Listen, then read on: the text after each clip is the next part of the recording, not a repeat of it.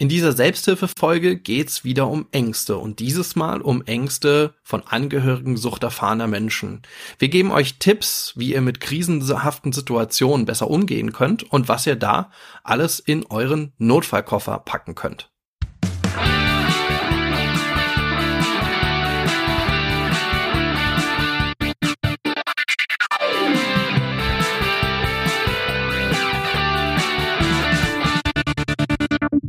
Herzlich willkommen bei Freiheit ohne Druck. Schön, dass ihr wieder eingeschaltet habt. Mein Name ist Marc Hasselbach und wie immer mit dabei ist Dirk Kratz. Hallo Marc. Hallo Dirk. Ja, wir haben heute äh, ein ganz spannendes Thema, das du aus ähm, der Angehörigengruppe mitgebracht hast. Ähm, erzähl doch mal. Ja, gerne. also, ähm, ich habe Feedback bekommen zu einer Folge von uns und zwar aus ähm, der Angehörigenarbeit. Und zwar, wir haben einmal eine Folge aufgenommen zu Ängsten. Und äh, das Thema hat ja da eigentlich schon so einen großen Anklang gefunden. Also gerade Ängste oder das, also einfach das, das Thema Ängste und deren Bewältigung ähm, hat ja da schon viele ja, so, so Gedanken und Emotionen hervorgerufen. Deswegen habe ich da den, äh, den Hinweis gekriegt, dass wir uns damit doch nochmal beschäftigen sollten. Mhm. Und das haben wir jetzt damit auch heute vor. Also mit dem Thema, ja, Ängste. Also, ich glaube, ja, nicht direkt Ängste, sage ich mal, sondern wir hängen jetzt, weil es heute wieder eine Selbsthilfefolge ist, nochmal so eine Klammer dran und sagen, ja, wie können wir denn damit umgehen? Vor allem gerade als Angehörige suchtkranker Menschen. Genau. Und ähm, das wurde damit auch verbunden, also diese, dieses Thema Ängste in der Ankerhörigenarbeit, damit, dass mit Ängsten auch, ja, manipul dass man damit auch manipuliert werden kann. Also Ängste, die dann so genannt wurden, waren natürlich die, die Angst vor dem Tod des angehörigen suchtkranken Menschen. Also wenn man zum Beispiel jetzt, äh, wenn, wenn die Person bei einem zu Hause wohnt und äh, dann wieder ja es zu größeren Streitigkeiten, Konflikten kommt oder zu Rückfällen oder ja, sagen wir auch zu Aggressionen natürlich. Was macht man dann? Also wann ist so der Punkt erreicht, dass man jemanden auf, auf die Straße setzt? Und ähm, wenn man damit dann droht, was glaube ich jetzt nicht ungewöhnlich ist, dass man jemanden rauswirft aus der Wohnung, aus dem Haus oder dass man selber auszieht oder sonst was macht, dass äh, dass dann äh, von der anderen Seite halt hört, na ja, dann saufe ich mich tot oder dann lande ich unter der Brücke oder dann ende ich dort und dort und dort. Das heißt, mhm. ganz aktiv damit mit dem Elend und möglicherweise sogar mit dem Tod gespielt wird ähm, und mhm. dann damit auch jemand manipuliert wird. Also das sind schon, glaube ich, sehr ja, sehr häufige Fragestellungen, mit denen sich Angehörige dann auch äh, beschäftigen müssen. Ja. Das Interessante ähm, ist, ähm, auch wenn du mir, also wenn ich da jetzt gerade so wieder so zuhöre, das total Spannende finde ich so, dass, dass es, glaube ich, gleichzeitig auch die gleichen Themen auch für die Betroffenen, also für die Suchtkranken selber sind. Also mhm. ich spreche da jetzt nur so für mich, aber ähm, auch ich hatte Angst, heimzugehen. Also extreme Angst. Also ähm, was passiert? Also man ist auf Therapie oder was, man ist weg oder man ist auf Entgiftung, so wie du es gerade gesagt hast, so und man kommt wieder heim, egal wo man dann ist, so und man fragt sich, was wird sein? Und werde ich wieder konsumieren? Also diese Fragen, die die die sich die Angehörigen ausstellen, so skurril es klingt, aber meines Erachtens haben müssen sie oder stellen sich das die Suchtkranken selber auch. Mhm. Ja, also Angst hat schon eine große Bedeutung, einfach in mhm. dem gesamten Suchtsystem, würde ich sagen. Ne? Ja. ja. also die Ängste total. auch der, der äh, suchtbetroffenen Menschen selber, also oder der suchterfahrenen Menschen selber, die Angst vor einem Rückfall haben, Angst vor, Angst vor äh, ja der Zukunft, äh, neuer Arbeit oder was auch immer, was da irgendwie ähm, vor der Haustür steht oder zurückzufallen oder Angst, auch Leute zu treffen, ne? Leute zu sehen. Ja. Ne? ja. Oder Orte zu besuchen. Ähm, ja, und Ich finde, das ist schon ein sehr wichtiges Thema, dass es sich auch lohnt, über mehrere Sitzungen der Selbsthilfe auch zu besprechen und dann schrittweise auch sich anzunähern. Nur was mhm. wir heute auch nochmal ähm, besprechen wollen, ist, ja, wie geht man damit um? Und mhm. ähm, eine Möglichkeit, die dann gerne gemacht wird bei solcher, bei so einer Krisenintervention. Also wir betrachten es jetzt nun mal, oder ich, ich betrachte es nun mal als Krisenintervention, wenn ein Vorfall passiert, weil diese Ängste hängen ja ganz eng damit zusammen, dass man ja Angst vor auch bestimmten Ereignissen hat, ja, in die man involviert wird, ähm, auch ähm, ja ungewollt involviert wird. Und äh, dann muss man irgendwie reagieren und muss irgendwie was tun. Und um dann nicht in diese Reaktion zu kommen, sondern in die Aktion, also ins aktive Handeln und damit auch gut umzugehen zu können, ähm, ja, gibt es dann solche Krisennotfallkoffer. Das sind so, ja, imaginäre Notfallkoffer, weil es eigentlich darum geht, sich so eine kleine Planung zu machen. Und darum mhm. soll es heute ein bisschen gehen. Mhm. Ja. Der erste Punkt, ja, über den wir sprechen wollen, diesen, was gehört als erstes rein in den Notfallkoffer? Was denkst du denn, Marc? Also, ich glaube, also ich mag jetzt nicht hier irgendwie die, die Position, habe gerade so überlegt, ich mag jetzt hier aber nicht die, die Position des Süchtigen irgendwie einnehmen, ähm, um, um nee. jetzt irgendwie beide Seiten abzudecken. Unterm Strich, glaube ich, so ist Thema Nummer eins ist Hilfe suchen. Also ich mhm. glaube, ich brauche ähm, Hilfe suchen ist immer so ein, so ein Kofferwort. Also so das, da können sich viele auch nichts drunter vorstellen. Mhm. Ähm, also vielleicht ist es wichtig, so vielleicht mal ein Beispiel zu, zu, zu geben. Also, wie du gesagt hast, so jemand kommt aus, aus der Therapie zum Beispiel mhm. oder aus der Entgiftung. Also, sag mal, eine, eine, eine, ein Angehöriger oder eine Angehörige ähm, ist in Kurzzeittherapie oder in, in Entgiftung für einen Monat oder so irgendwas und kommt dann wieder. Das ist so ein Klassiker, finde ich, so diese Situation.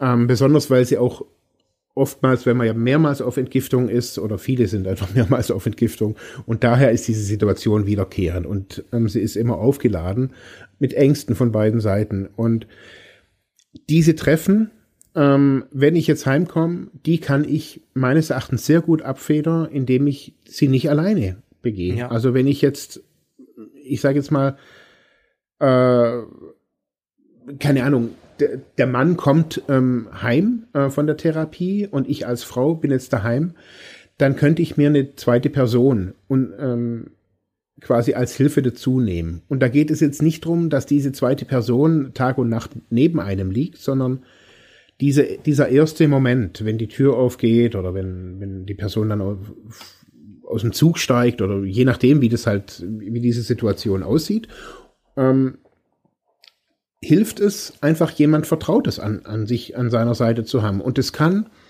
zum Beispiel jemand aus der Selbsthilfegruppe zum Beispiel ja auch mhm. sein, dass man sagt, hey, Mann, hey, der Peter kommt jetzt irgendwie 13 Uhr vom Zug, könntest du einfach mit mir kurz an, am Bahngleis irgendwie warten. Einfach nur warten. Vielleicht mhm. auch ohne, dass der das dich sieht. Also nur, dass ich das Gefühl habe, hey, ich bin nicht alleine hier. Ähm, ja. Und das ist nicht zu unterschätzen. Also es geht hier nicht drum, ich hole mir hier eine Rechtsanwältin oder einen Rechtsanwalt an die Seite, ähm, damit ich das alles irgendwie gebacken krieg. Es soll eher so eine emotionale Hilfe sein, wo, wo man wirklich sagen kann, hey, ähm, gut, dass du neben mir stehst. Also so bildlich gesprochen. Also so, ja. so eine Hilfe. Finde ich, finde ich einen ganz wichtigen ersten Punkt. Also Hilfe holen, beziehungsweise nie alleine, kann man ja auch sagen. Ne? Also die ja. erste, das erste Motto ist nie alleine, also nie alleine diesen Situationen sich aussetzen oder diesen angstbesetzten Situationen aussetzen. Und wie du sagst, glaube ich, ist das sehr gut, wenn man da jetzt nicht, ähm, ja, ähm, im Bekanntenkreis in Anführungszeichen wildert. Natürlich da auch, wenn man da beste beste Freundinnen, Freunde oder so was hat. Ne? Also ähm, die Herzensmenschen um einen herum, die einen immer wieder gerne stützen. Ähm, mhm. Dann äh, macht das natürlich auch durchaus Sinn. Aber es macht auch durchaus Sinn, äh, jemanden zu haben, der vielleicht auch der Sucht erfahrenen Person jetzt nicht bekannt ist. Also genau. jemanden aus der Sucht-Selbsthilfegruppe, vielleicht gibt es auch jemanden, äh, eine Sucht-Selbst, also aus der Angehörigen Selbsthilfegruppe, ähm, jemanden, den man, äh, mit dem man besonders engen Kontakt auch schon hatte, mit dem man sich auch bilateral auch schon ausgetauscht hat. Und ähm, ja, die Person, die eigentlich auch bereit wäre, jemanden zu begleiten. Weil die Situation, die du geschildert hast, das ist eigentlich super häufig. Also wenn ja. ähm, wieder neue Anfragen sind in der Angehörigengruppe, dann sind es meistens die, ähm, ich brauche ganz schnell Hilfe, weil ähm, mein Kind, mein Mann oder sonst was oder meine Frau ist jetzt äh, in der ähm, ja in der Therapie kann man ja nicht mehr sagen, sondern das sind meistens solche kurzfristigen ähm, kurzfristigen Klinikaufenthalte, stationäre Aufenthalte, also in der Entgiftung oder auf der Akutstation in der Psychiatrie oder oder, also mhm. wirklich nach einem bestimmten Vorfall oder nach einer bestimmten Situation oder nach einem Notfall, ja, äh, und dann ist ein gewisser, ja, eine gewisse Zeit vergangen, zwei Wochen oder so, und dann kommt die Person auch schon wieder zurück, weil mhm. kein, kein Grund mehr da ist für den stationären direkten Aufenthalt oder den Notfallaufenthalt. Und was mache ich dann? Jetzt ist ja schon mal was passiert, jetzt ist ja schon mal irgendwie eine Eskalation passiert, jetzt habe ich vielleicht sogar noch mehr Angst, weil die Situation, ich habe eine Situation gehabt, wo ich einfach total überfordert war, wo irgendwie das Blaulicht vor der Tür gestanden hat und und und. Oh mhm. Gott, oh Gott, oh Gott, was passiert, wenn das wiederkommt? Und ähm, jetzt äh, kann ich noch nicht mehr sagen, habe vielleicht auch schon so eine längere Leidensgeschichte hinter mir und jetzt muss ich irgendwie ja, damit umgehen, dass das möglicherweise schon wieder passiert oder muss damit umgehen, dass ich einfach äh, festgestellt habe, ich kann mit der Situation oder mit dem Menschen im Moment so nicht mehr umgehen im heimischen Umfeld. Was tue ich denn jetzt? So, das sind eigentlich so die, ich sage mal, die häufigsten Anfragen, die dann kommen. Und dann muss normalerweise ganz schnell geholfen werden, weil, ja. ne, weil einfach die, der, der, der Stresspegel und der Angstpegel schon sehr, sehr, sehr hoch ist. Genau. Und ich glaube da, gerade in, und das hört sich jetzt vielleicht ein bisschen komisch an, aber sich diese Situation, ähm, die kann man sich ja also so ein bisschen auch mal durchstrukturieren. Also so, mhm. welche Situation gibt's denn da überhaupt? Also die erste, der erste Kontakt, wenn er vom, vom, vom Bahnhof kommt, also vom, vom Zug kommt, ähm, das erste Abendessen und, und, und. Also lauter solche Sachen. Und ähm, da kann man ja dann gucken, das, also ich will hier jetzt nicht, dass man da irgendwie neue Mauern aufbaut, wo, wo, wo eigentlich gerade neue Mauern abgebaut wurden. Also sollte man mhm. jetzt nicht neue, neue Mauern aufbauen. Dieser ganze Prozess finde ich wichtig, dass der mit den betroffenen Personen kommuniziert wird. Dass da nicht irgendwie die Tür aufgeht von der, vom Zug und da auf einmal die halbe Selbsthilfegruppe dann irgendwie dasteht, ähm, als quasi Barriere. Wenn man weiß, hey, ich bin unsicher, also so habe ich das auch kommuniziert. Ich habe auch gesagt, hey, ich habe total Schiss heimzukommen. Obwohl ich mich mhm. freue, ich habe Angst. Also ich, ich weiß, ich mag jetzt damals, ich mag meinen Sohn sehen, aber ich habe trotzdem Schiss. Ich habe Schiss, dass, dass, dass ich, ich weiß auch, ich wusste noch nicht mal, vor was ich Angst habe. Und wenn man solche Sachen kommunizieren kann, sagen, hey, wäre es okay, wenn der Peter nebendran ist oder die Silke noch nebendran sitzt, wenn wir uns erstmal zu viert treffen, einfach ich weiß auch nicht wieso, aber einfach, keine Ahnung. Damit es mhm. nicht eskaliert oder so irgendwas und, und keiner. Meistens so. entstehen diese, diese Ängste ja auch aus, aus einer kompletten Unkenntnis, was jetzt passiert ist. Also Angehörige ja. leben leider ja dann sehr häufig im Dunkeln, also werden weder informiert von der äh, betroffenen Person selbst, mhm. noch von natürlich dem Personal in der Klinik. Äh, was ist denn da jetzt passiert? Gibt es jetzt eine Diagnose? Gibt es jetzt Medikamente?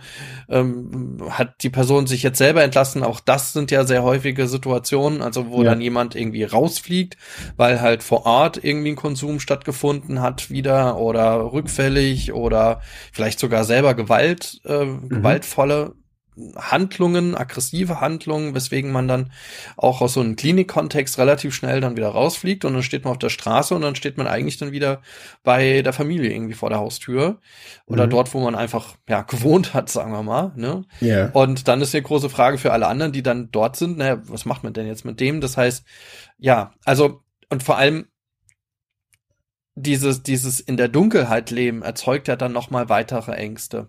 Genau. Deswegen, also vielleicht nochmal zurück zum ersten Punkt, also dieses nie alleine, also sich damit auseinandersetzen mit der Stresssituation, ist, glaube ich, schon ein, ein, Tipp, den man hier ähm, ganz gut geben kann. Der gehört als erstes in den Notfallkoffer rein. In, mhm. So eine Unterstützung macht durchaus viel Sinn. Und dann kommen wir schon zum zweiten Punkt, den du jetzt auch schon angesprochen hast, ist diese Szenarien durchgehen und das auch mit jemanden anderen. Also es ist wichtig, dass man jetzt sich nicht in die stille Kammer setzt und äh, drüber nachgrübelt, wie schlimm alles werden kann, sondern mhm. man braucht da wirklich einen aktiven Austausch mit jemanden. Ja. Ähm, das heißt, man schildert seine Ängste, man spricht die aus, also und wenn es denn doch möglich ist, zu einer vertrauensvollen Person, die dann auch aktiv zuhört.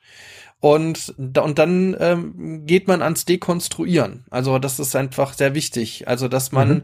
überlegt, okay, wo kommt die Angst her? Warum habe ich jetzt diese Vorstellung? Und was passiert, wenn? Ja. Ähm, also das habe ich sehr häufig erlebt. Also das als also auch als Reaktion auf auf solche ja doch emotional aufgeregten Anrufe von Angehörigen. Was mache ich denn da? Und dann zusammen die Situation durchzugehen. Also was passiert genau. dann als erstes? Ja, also Person kommt nach Hause, ist jetzt vielleicht auch nicht regelhaft entlassen worden, aber jetzt mhm. warten wir doch mal ab und jetzt kommt es erstmal auf das erste Zusammentreffen ab. Wie könnte das dann ablaufen? Also wo kommt die Person an? Kommt die mit dem Auto? Kommt die mit dem Zug? Wo passiert das? Wie könnte die Person dann auf einen Zug kommen? Ist die, sieht man der schon an, dass, dass äh, die irgendwie schon wieder aggressiv drauf ist? Oder sieht man der an, dass die irgendwie dann doch jetzt irgendwie enttäuscht ist oder geläutert? Oder wie begrüßt die einen? Wie sind die ersten Aufnahmen? Naja, mhm. und was ist dann so das, das realistische ja, das sind die ersten realistischen Schritte, die dir passieren. Und in einem konkreten Fall war es dann so, dass es dann irgendwie das Szenario am Ende war, naja, vielleicht geht die Person ja auf ihr Zimmer und ähm, spielt halt wieder irgendwelche PC-Spiele oder Playstation oder sowas und kommt den ganzen Tag nicht runter, weil das irgendwie die ganze Zeit schon so war. Mhm. Und äh, ja, und dann ist er erstmal Frieden, ne? Dann ist er erstmal irgendwie nicht der große, die große Krise passiert und es nicht der mhm. große Notfall passiert, sondern es ist erstmal so ein bisschen keine entspannte Situation, das bei Weitem nicht, aber es ist erstmal nicht ganz so schlimm, wie man sich vielleicht vorstellt. Genau. Und, und dann glaube, so weiter, weiter einfach sich einfach weiter so ein bisschen weiter weiterentwickeln, die Situation weiter irgendwann gerne auch eskalieren lassen dann. Was was was passiert bei einer Eskalation? Genau. Und dann aber auch überlegen, okay, wiederum Punkt eins Hilfe holen. Wen hole ich mir dann, wenn was passiert? Und was ist mein Notfallplan für diese Eskalationsszenarien? Genau. Und das hört sich jetzt alles ein bisschen konstruiert an, was es natürlich ja auch ist. Das hat jetzt nichts mit einem alltäglichen Alltagsleben zu tun, ähm, wo man spontan irgendwo hingeht, auf irgendwas reagiert und so weiter. Hier geht es um eine, wie es, Dirk ja auch gerade eben gesagt hat, um eine Krisenintervention, um, um eine hochbrisante, auf, emotional auch aufgeladene Situation. Also davor war ein Crash oder was weiß ich was so, die Person ist irgendwo und für, man muss, glaube ich, da auch verstehen, also natürlich nicht, nicht in jeder Einrichtung ist es so, aber viele, genau das ist ja Therapie.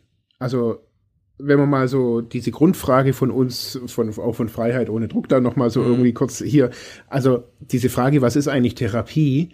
Das ist Therapie. Also, dass ich mich quasi während der, der Therapie auf solche Szenarien danach vorbereite. Also, das kommt vielleicht dann später in der Adaption oder keine Ahnung wann, aber es ist an einem Zeitpunkt da. Und manche zum Beispiel, bei uns gab es so, die haben auch zum Beispiel Telefontrainings gehabt. Also, mhm. wie, telefo wie telefoniere ich mit meiner Partnerin? Also, und dann wurde das simuliert. Also, mhm. weil die, ich auch. Ich hatte ich hatte einfach Angst, also dass ich, dass ich sie wieder einlull oder belaber oder belo, einge, äh, belabert werd. Also so diese ganzen, also diese Ängste und um da Sicherheit zu kriegen, ist das beste Mittel üben. Und je besser diese Szenarien, also das, was mir gerade so, je detaillierter die sind. Also zum Beispiel war bei mir ein, ein Angstpol immer wieder, auch später, ähm, waren Kneipen. Ähm, wie kann ich mit meinem, mit, also wie kann ich später wieder in eine Kneipe gehen oder mit meiner Partnerin irgendwo was essen gehen oder sowas, ohne dass ich jetzt dann gleich wieder denke, oh, ich trinke was oder ich sehe die Schnapsflasche oder so irgendwas. Das Beste ist, wenn man sich das mal einfach mal durchspielt und sagt, ah, also ist in jedem Restaurant, steht da überall prominent Alkohol rum oder gibt es da zum Beispiel auch Tische, wo nicht gleich irgendwie der Wodka eingeschenkt wird oder alles solche Sachen. Und dann weiß ich, ah, ich muss diesen Stuhl nehmen, dass ich aus dem Fenster gucke und nicht zum ba zur Bar vor. Und lauter solche Sachen. Und also wir haben gefühlt während unserer Therapie nur solche, nur solche Rollenspiele gemacht.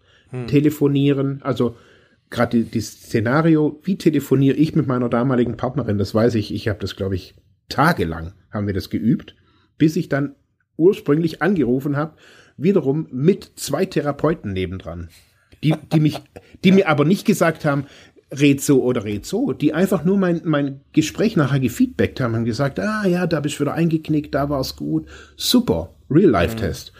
Meine damalige Partnerin hat von dem allem nicht gar nichts mitgekriegt. Das war einfach nur ein Telefonat. Aber therapeutisch war das einfach ein super Übungsumfeld. Und jetzt gerade in so einem Angehörigen-Kontext, glaube ich, ist eine Selbsthilfegruppe das Beste, was man da finden kann. Also mhm. wo man genau da kann man solche Sachen die kennen ja alle. Also diese Szenarien, die Ängste kennen alle, die Szenarien kennen alle. Und da kann man ja wirklich mal auf, auf die Suche gehen. Hey, wie seid ihr mit dem? Was habt ihr gemacht? Und ja. ich glaube, wenn ich da die Situation wirklich, die kann ich ja durchspielen, mehrmals, Hilfe holen, wie du gesagt hast. Und dann habe ich meines Erachtens ja schon mal eine große Portion in meinem Hilfe, in meinem Hilfekasten. Äh, wenn ich das übe, also wen rufe ich an, wenn das ist? Rufe ich jedes Mal die Helene an oder rufe ich auch Gabi, Simone und und und an? Ähm, welche Situation spiele ich durch? Und dann habe ich meine Situation und dann kann man die ja auch mal aufschreiben. Also wir ja. haben die aufgeschrieben. Also gerade auch Telefonate. Finde ich ganz wichtig. Ganz wichtiger ja. Punkt. Also, also ähm, die, die, die, die angstvollen Situationen oder die, wovor habe ich Angst, äh, das können ja auch Sätze sein, vor denen ich Angst habe, ne? Also dieses, genau. also dann gehe ich raus und bringe mich um, ne? Also diese Suizidandrohung, dann kann, das macht einfach Angst. Also ich kenne jetzt niemand, dem das jetzt nicht Angst machen würde, wenn man das von einer angehörigen geliebten Person gesagt äh, bekommt. Und wie kann ich mich darauf vorbereiten? Also was tue ich genau. dann, ne? Wie reagiere ich darauf, anstatt mich von dieser Angst äh, übermannen zu lassen, ja. Genau. Oder die Frage jetzt in so einer konkreten Situation auch, äh, muss ich überhaupt reagieren? Mhm. Oder ist die, die, die, die beste Reaktion darauf nicht eigentlich nicht zu reagieren und das wahrzunehmen, zu sagen, ja, aber ich lasse mich jetzt dadurch nicht irritieren, zu sagen, hey, aber eigentlich haben wir gerade nicht über irgendwelches Umbringen geredet, sondern es ging gerade eigentlich um unseren äh, jetzt geplanten äh, bla bla bla, über unser geplantes Wochenende. Ja.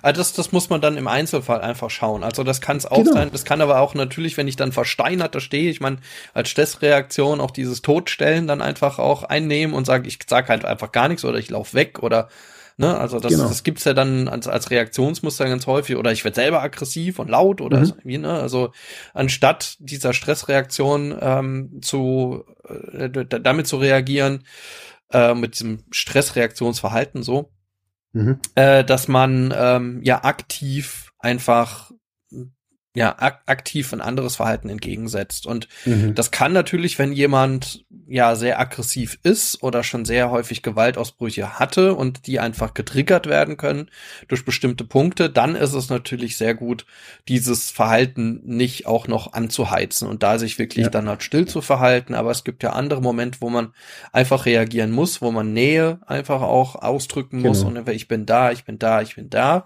Mhm. Ne? Also, aber das muss man äh, im Einzelfall immer sehen. Deswegen finde ich das gut, also dass man das in in der Gruppe einfach auch ähm, sich anschaut. Das äh, ja, ich mir kommen jetzt ganz viele psychodramatische Ideen dafür. Ne? Also dass das, mhm. wenn man das psychodramatisch macht, muss natürlich auch das ganz, ganz gut angeleitet sein. Das ist auch nochmal wichtig, auch wegen den ganzen, ja, auch auch auch den ganzen Emotionen, die das natürlich mit sich bringt. Und das muss auch richtig aufgefangen sein. Also mhm. das muss dann schon eine stabile Gruppe sein sein, sage ich mal, ne, um das genau. zu machen mit einer guten Leitung. Aber ähm, im Grunde es wäre das auch für mich der Ort, also so eine Selbsthilfegruppe, wo man diese Dinge ansprechen könnte. Erstmal nur ansprechen, ne? Ich habe ja. Angst vor, ja, das genau. und das und das.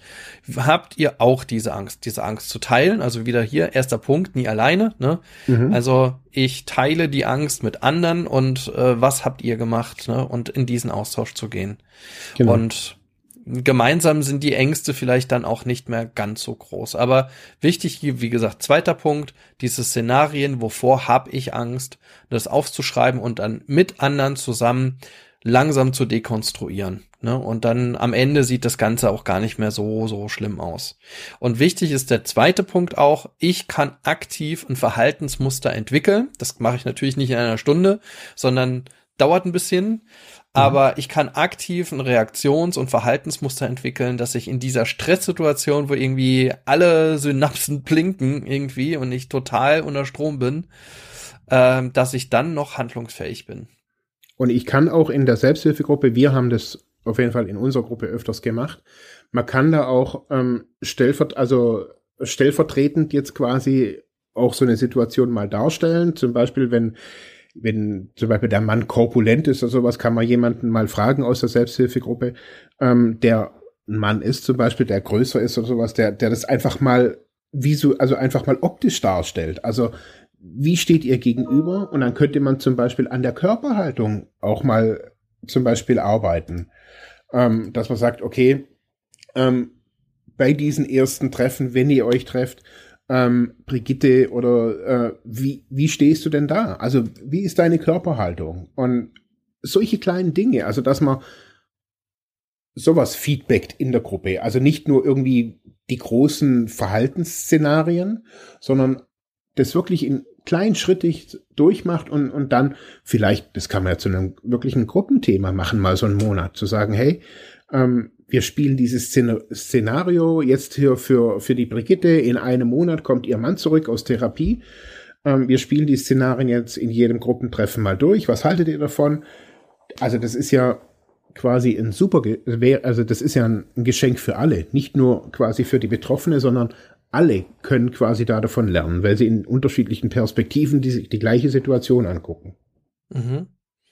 Ja, finde ich, finde ich sehr gut. Nur wir kommen halt wieder diese psychodramatischen Implikationen, also mit mit Gruppen aufstellen oder aus der Gruppe, also Gruppentherapie, ne? Also und ähm, wie wie geht man da technisch vor, um irgendwie technisch sauber zu bleiben? Aber ja, im Grunde wäre das eine auch eine, eine sehr gute Möglichkeit, das einfach mal ein bisschen, vielleicht ein bisschen entspannter, ja, einfach mal nochmal anzugehen und äh, vielleicht so, ja, mal auszuprobieren. Wichtig wäre auch trotzdem, wenn man das so mm, aus der Lameng heraus macht in der Gruppe, dass die Gruppe relativ stabil ist, dass man sich gegenseitig kennt und dass man schon ein bisschen länger miteinander arbeitet und dann kann das auch dann ganz gut sein. Ansonsten mhm. würde ich immer eher dafür plädieren, wenn das noch nicht so angeleitet ist, äh, erst so ein bisschen aus der Distanz so raus sich entwickeln zu lassen. Also erstmal darüber sprechen, vielleicht aber auch über Karten, über Ängste reden, also Bildkarten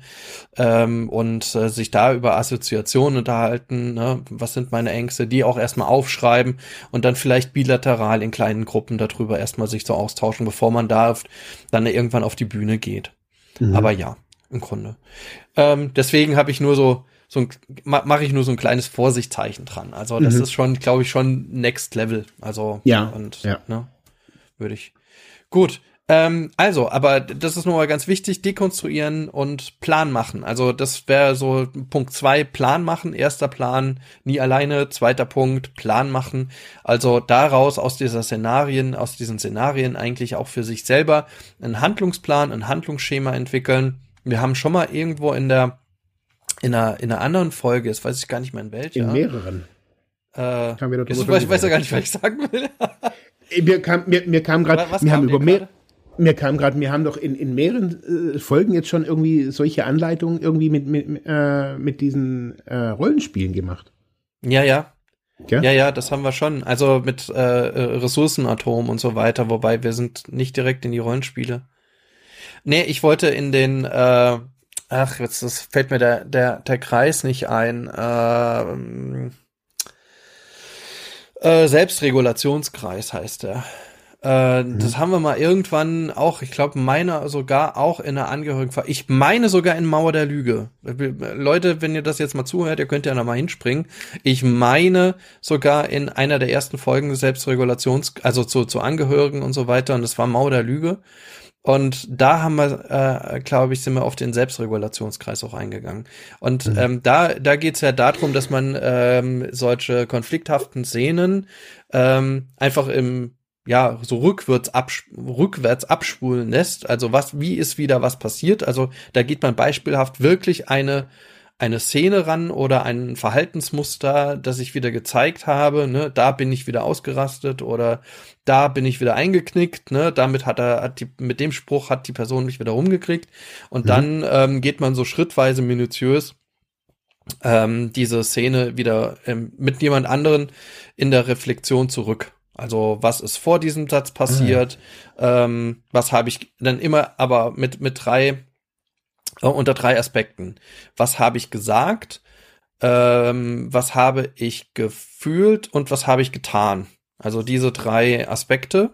Ich hoffe, ich sage das mhm. richtig. Wenn nicht, lese es nochmal nach, aber das ist so, wie ich es im Kopf habe. Also diese schrittweise geht man das zurück. Also was ist kurz davor passiert? Was ist da davor passiert? Was ist da davor passiert? Und, und, und, und. Und so kann man das so langsam zurückgehen und dekonstruiert damit auch diese Situation und kann sie auch reflektieren.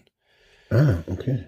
Ähm, ja, genau. Aber also Plan machen und damit könnte ich mir dann einen Plan machen. Wichtig ist, dass ich darauf reagieren kann. So, jetzt springen wir mal zu einem Punkt drei nämlich das ist ganz wichtig, wie gehe ich dann nach denn mit mir selber um? Und das wird dann sehr häufig vergessen. Also man ist in einer Stresssituation, man, ähm, das muss man sich dann auch, ja, das ich meine, das muss man sich nicht großartig vorstellen, sondern man weiß das ja. Also man ist dann in einer Stresssituation und sehr häufig vergisst man danach, sich um sich selbst zu kümmern, sondern man normalisiert sich irgendwie Adrenalinspiegel, der fährt dann irgendwie wieder runter. Vielleicht, oder man ist noch die ganze Nacht dann auf den Füßen oder den ganzen mhm. Tag und ne, das zieht dann noch ein bisschen nach und man man sagt, okay, nee, ähm, ich gehe jetzt back to work und hau mich jetzt lieber voll mit Arbeit oder ich mache jetzt sonst was und kümmere mich eher nicht um mich. Das ist mhm. auch ein sehr, sehr häufiges Thema, ja auch bei Angehörigen von suchtkranken Menschen, dass da einfach, ne, ähm, dass man sehr weit im Außen ist, dass man sich selten um sich kümmert. Und genau das sollten einfach Momente sein, also solche Stress- und Krisensituationen, in de nach denen man sich um sich selbst kümmert. Ja. Und dazu natürlich sich auch wiederum einen Plan macht. Also was tut mir gut? Ja, auch darüber kann man in der äh, Angehörigengruppe sprechen, in der Selbsthilfegruppe. Man kann das aber auch mit Freunden besprechen. Also weiß es aber dann noch so, sehr häufig selbst. Was ist so ein Kraftort? Ne? Ähm, wo gehe ich zum Beispiel gerne hin? Also Orte, Ortswechsel. Ne? Was mache ich da? Was tut mir gut? Oder ähm, was sind so ressourcenstarke Orte? Wir, wir haben da, glaube ich, in der Ressourcen-Atomfolge haben wir darüber gesprochen. Mhm. Also was tut mir gut und das auch ganz aktiv dann auch noch in solchen Situationen zu machen, um irgendwo stabil zu bleiben. Ja, also ich kann nur, ich weiß nicht, ob ich das mal gesagt habe, aber ich kann nur empfehlen, nach solchen Situationen, also gerade solchen Treffen, zu duschen. Ähm, klingt jetzt ein bisschen blöd, mhm. aber das ist für mich schon immer das, das Mittel, also habe ich auch von meiner Therapeutin damals gelernt, ähm, weil es einfach so den, einfach, es kommt Wasser, man, man ist einfach nochmal, man zieht sich aus. Äh, sie hat gesagt, die, man spült so ein bisschen auch diese Energien, die aufgeladenen Energien ab und ähm, die gehen dann in den Abfluss mit dem mit dem Duschgel, so hat sie es immer so beschrieben. Mhm. Und das, für, ich mache das echt häufig oder habe das jetzt gerade während meiner Coaching-Geschichte, wo ich viel ähm, gecoacht habe, habe ich fast nach jedem Klienten ge ge geduscht. Also ich hatte ja in mhm. meinem Büro eine Dusche. Ich habe gemerkt, für mir, mir tut es echt gut. Also gerade nach zum Beispiel Elterngesprächen oder meiner Beziehungsgespräche bei der Therapie, da haben die immer gesagt, hier, ab in die Dusche. äh, es war echt krass. Also ich habe jetzt da nicht geschwitzt oder sowas, aber ja. das war einfach nochmal so, komm nochmal runter und lass dir so das, das Wasser ins Gesicht ähm, rieseln. Ähm, komm nochmal zu dir. Also das ist wirklich, äh, manche machen sich auch einen Kaffee oder lauter so Zeugs oder nochmal einen Tee. Und ich finde auch das, was du gesagt hast, ähm, für mich war immer ein ganz wichtiger Punkt. Ich gehe schon immer gerne in den Wald. Ähm, ich bin nach solchen Situationen oder auch heute immer noch, wenn ich emotional aufgeladene Gespräche habe, gehe ich danach immer in den Wald. Ähm, mhm. Also Kraftort. Ja, also ich gehe einfach, wir haben ja da bei uns so, so ein kleines Waldstückchen, da kann man da so, so eine halbe Stunde drin spazieren gehen. Das reicht vollkommen aus. Einfach mhm. ohne, ich mache da ohne Kopfhörer oder irgendwas, einfach durchatmen und, und gut ist. Ja. Ja, man muss irgendwie runterkommen, glaube ich. Diese Anspannung, die noch im Körper ist, die muss man irgendwie loslassen können. Manchen hilft dann irgendwie so auch autogenes Training oder ich habe mal diese, ach, das ist vor Ewigkeiten her, ich weiß gar nicht, wie die heißt, nach Jakobsen irgendwie so eine so eine Anspannung und Entspannungs yeah. progressive Muskelentspannung. Ja, genau, richtig, ja. Ja, das, ähm, also mir hat das nie viel, viel gebracht, aber es gibt ja, Menschen, die genau in solchen Anspannungssituationen, ja. dass es ja sinnvoll sein kann, sich anzuspannen und dann aktiv mhm. wieder loszulassen, weil ja. man dann auch merkt, okay, wie angespannt bin ich denn jetzt gerade eigentlich und wie kann ich jetzt loslassen? Mhm. Ja, also das, das gilt es einfach, da können wir, könnten wir eine ganze Folge, glaube ich, füllen, was sind Entspannungstechniken. Klar. Vielleicht machen wir das auch irgendwann mal, aber ähm, ja, das muss dann halt jeder selber nochmal für sich herausfinden. Aber wichtig ist, dass man das tut, ja. Ja. Dass man sich was Gutes tut. Mir ist gerade vorhin nochmal gekommen, ähm, kommt mir jetzt gerade eben wieder, ähm, passt aber eher so zu, zu diesem ersten Punkt. Äh, auch wenn man zu solchen Treffen geht, finde ich, ist was ganz Wichtiges, oder habe ich auch lange gemacht, ähm, machen ja viele so eine Art Talisman oder sowas, oder ein, ein Stein, ein, ein, ein, Foto, irgendwas, was einem Halt gibt. Und zwar, mhm. das muss jetzt nichts, äh, kein spirituell, äh, äh, gar nicht. Also ich habe mir zum Beispiel damals, ich hatte so ein, so ein Ding in der Ergotherapie, in der Entgiftung gemacht. Irgend so ein komisches Ding haben wir da geschnitzt und ich fand das total cool. Und mhm das hatte ich die ganze Zeit in der Tasche und ich weiß noch, bei meinen ersten Elterngesprächen haben die Therapeuten gesagt, hey, hab das Ding einfach mit in der Tasche. Hab deine Hand in der Tasche und halt dich an diesem komischen Ding da fest, was auch immer das war da. Ähm, das war irgend so ein Stein, wo wir da in der Entgiftung halt geschnitzt haben. Wirklich nichts Besonderes. Aber mir hat es auch nur kurzfristig vielleicht, vielleicht habe ich es mir auch nur eingebildet, ist ja egal, aber mir hat's eine kleine Sicherheit gegeben. Also ja so als Tipp, wenn es auch als Hilfe vielleicht niemand gerade spontan da ist oder vielleicht zusätzlich auch nochmal als Unterstützung zu sagen, hey, ich habe hier keine Ahnung, was das da hat jeder was an, was, was unterschiedliches. Manche haben eine Tarotkarte, manche haben ein Bild von ihren Kindern. Das kann alles sein. Also darum, es geht nur darum, was physisches, finde ich, ja. zu haben. Also manche haben ja diese typischen Handschmeichler. Ich weiß nicht, ob du, ob du das kennst, diese Steine, kriegt man mhm. manchmal auf den Märkten. Sowas. Einfach zack in die Hosentasche, wo man sich dran festhalten kann, damit man eben auch diese progressive Muskelentspannung, wo man halt einfach was, was hat, woran man sich festhalten kann. Ja. Oder Handwärmer, ne? Man, manche kriegen ja dann dadurch auch kalte Hände oder, ne? Also, Ganz ich genau. finde das sehr gut, äh, äh, also nicht nur, ähm, also wie, wie hast du gerade gesagt, äh, was, was physisches, ja? Mhm. Also, sondern etwas, was körperlich ist, also was mich aus diesem ja sehr ja verkopften dieser verkopften Situation einfach noch mal rausholt und erdet ja mhm. und mich spüren lässt dass dass ich auch da bin und mich selber genau. spüren zu können also es können auch Handwärmer Handwärmer sein oder sowas ne Genau. Und das kann, also das könnte zum Beispiel für manche Leute auch Schals sein. Mhm. Habe ich schon gelernt. Also man kennt es ja von, also mein Sohn ist ja gerade irgendwie, der ist ja gerade vier Monate, der hat auch da irgendwie so, so ein Tuch. Das Tuch stinkt echt meines Erachtens eklig. Ähm, mhm. Aber er liebt's, weil er dann halt, der beruhigt sich. Also es riecht halt irgendwie gefühlt nach mhm. ihm oder seiner Spucke oder irgendwas und, und der knuddelt dann da dran rum. Und für manche ist es eben ein Schal mit dem eigenen Duft, wo einem, mhm. also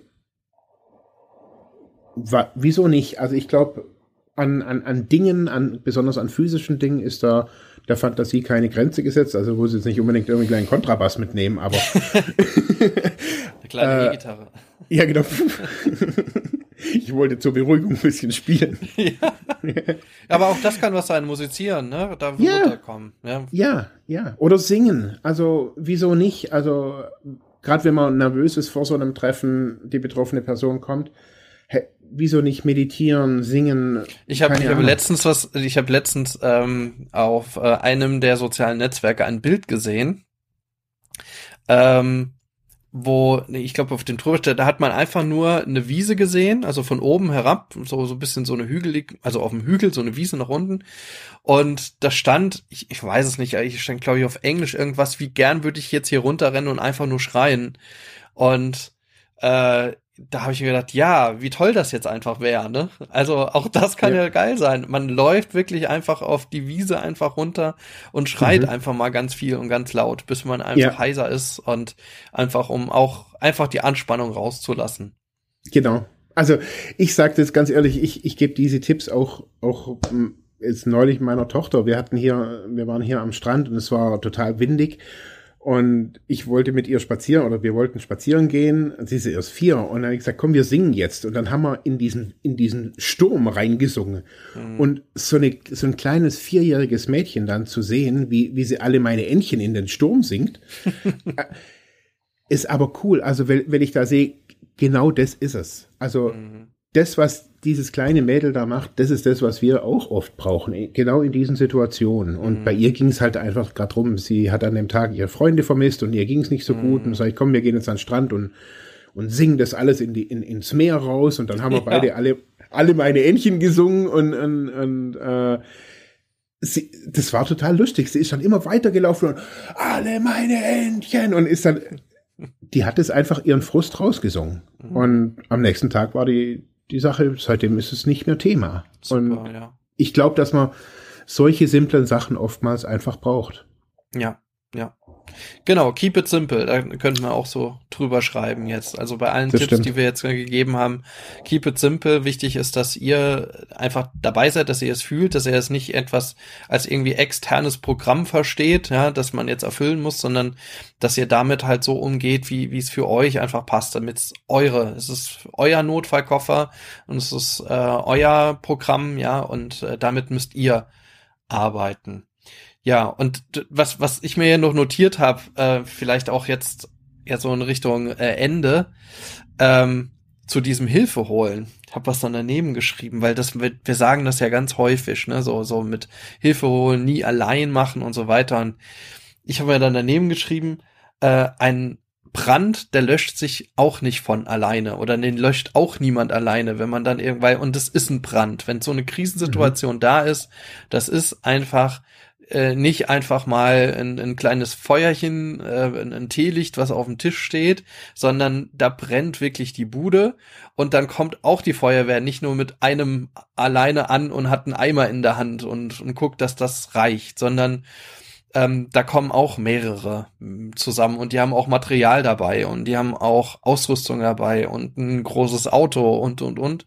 Und so müsst ihr euch das ein bisschen vorstellen, wenn diese Krisensituationen da sind, dann ist es ein Brand und da brauche ich einfach Hilfe. Das kann ich nicht alleine machen. Vielleicht kann ich es irgendwann, aber dann habe ich so viele auch innere HelferInnen und inneres Ausrüstungsgegenstände, ein inneres Feuerwehrauto, dass ich das alleine ähm, alleine hinbekommen habe. Oder ich habe meine Wohnung brandsicher gemacht, so dass das nicht mehr passieren kann.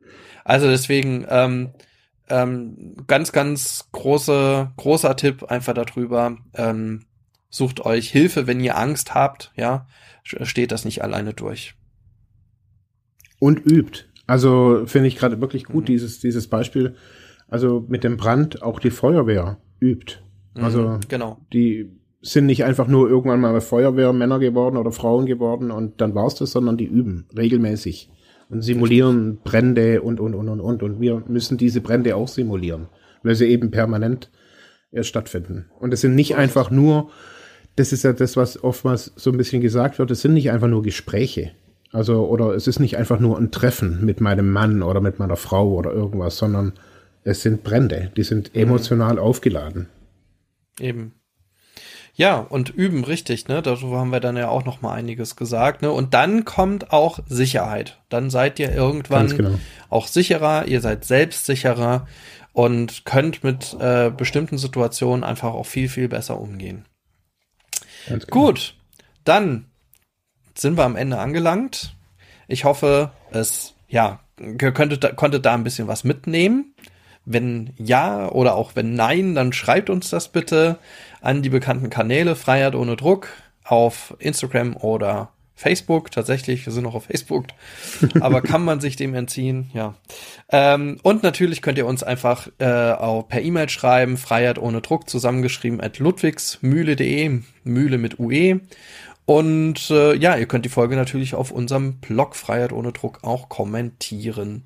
Ansonsten haben wir festgestellt, ich glaube, das ist noch gar nicht so lange, aber schon länger als wir denken, dass man auf Spotify auch bewerten kann. Also ihr könnt unseren Podcast sowohl auf, ähm, auf Apple Podcasts, heißt es ja jetzt, früher iTunes, mhm. und äh, ihr könnt es jetzt auch auf Spotify bewerben, auf Spotify und dort bitte auch bewerten und möglichst gut. Also gebt uns ein paar Sterne. Und ja. dann freuen wir uns überall, wenn ihr, das ist die einfachste Möglichkeit, wie ihr uns supporten könnt. Wenn ihr wollt, dass wir hier einfach auch weitermachen, wenn ihr schätzt, was wir hier tun, dann gebt uns doch bitte ein Like beziehungsweise ähm, ein paar Sterne, gute Bewertung. Ansonsten, Marc, Dankeschön wieder für diese schöne Folge. Ja, danke ja, dir. Wir hören uns beim nächsten Mal. Dankeschön fürs Zuhören. Tschüss. Ciao.